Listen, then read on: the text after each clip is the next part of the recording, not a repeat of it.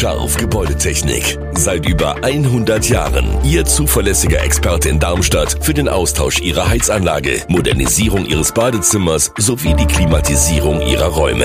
Erwarten Sie mehr von uns, als Sie es gewohnt sind. Scharf Gebäudetechnik.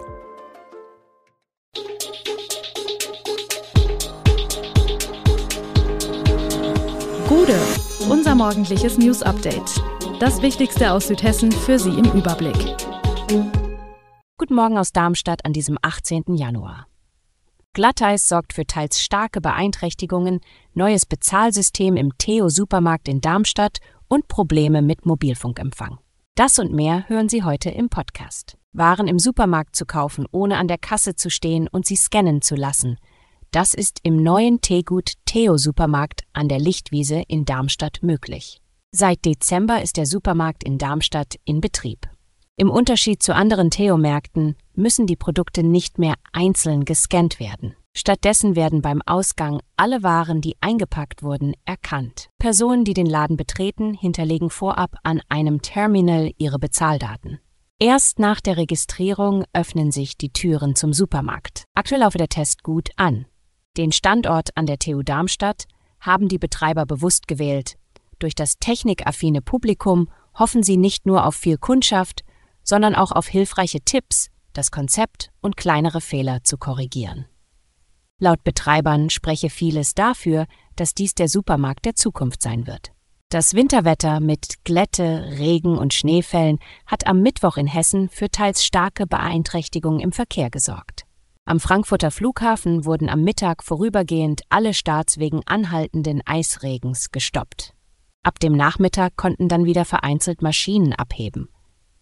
Der Flughafenbetreiber begründete die Maßnahme damit, dass die Flugzeuge vor dem Start nicht sicher entheist werden könnten. Zuvor waren schon mehr als die Hälfte aller geplanten Flüge angesichts der Glatteis- und Schneewarnungen gestrichen worden. Von 1047 geplanten Flügen wurden bis zum Abend knapp 700 annulliert. Der deutsche Wetterdienst in Offenbach hatte für Teile Hessens wegen extremer Glatteisesgefahr teils die höchste Unwetterwarnstufe herausgegeben. Vielerorts blieben Schulen und Kindertagesstätten vorsorglich geschlossen. Jedoch blieb ein größeres Chaos aus, auch weil viele Arbeitnehmer lieber im Homeoffice blieben.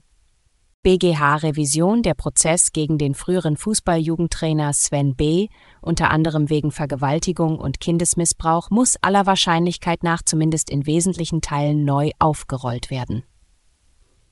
Zwar fiel im Revisionsverfahren vor dem Bundesgerichtshof BGH am Mittwoch in Karlsruhe noch keine Entscheidung. Allerdings deutet alles auf eine teilweise oder komplette Aufhebung des Urteils der ersten Instanz hin. Weil die Opfer von Sven B. vor Gericht detailliert aussagen mussten, fand der Frankfurter Prozess über weitere Strecken hinter verschlossenen Türen statt, um die jungen Zeugen zu schützen.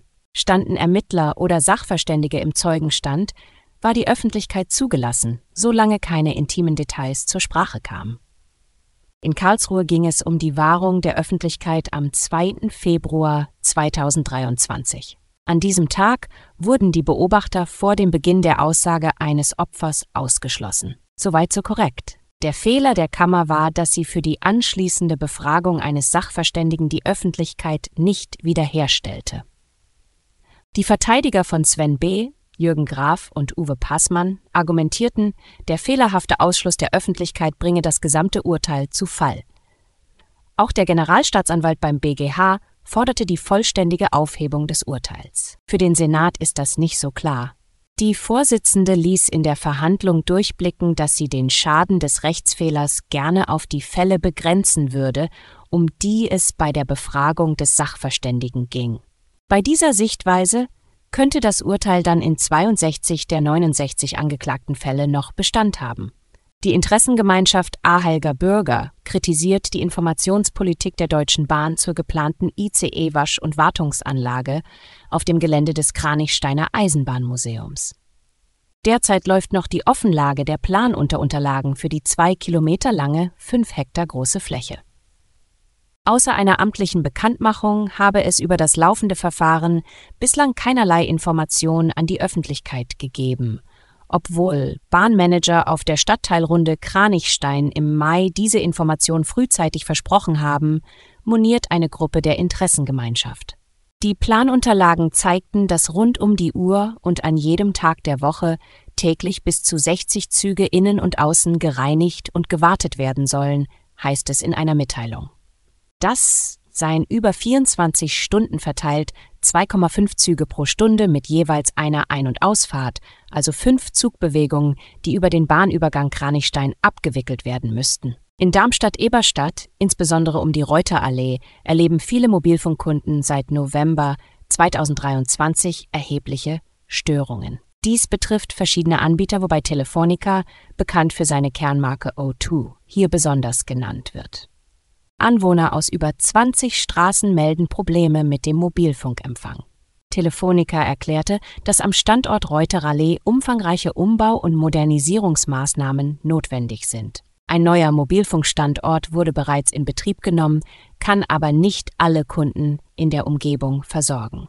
Die Bundesnetzagentur bestätigt, dass sie seit November Kenntnis von den Störungen hat, aber die Anbieter noch keine Abschlusstermine für die Behebung nennen konnten.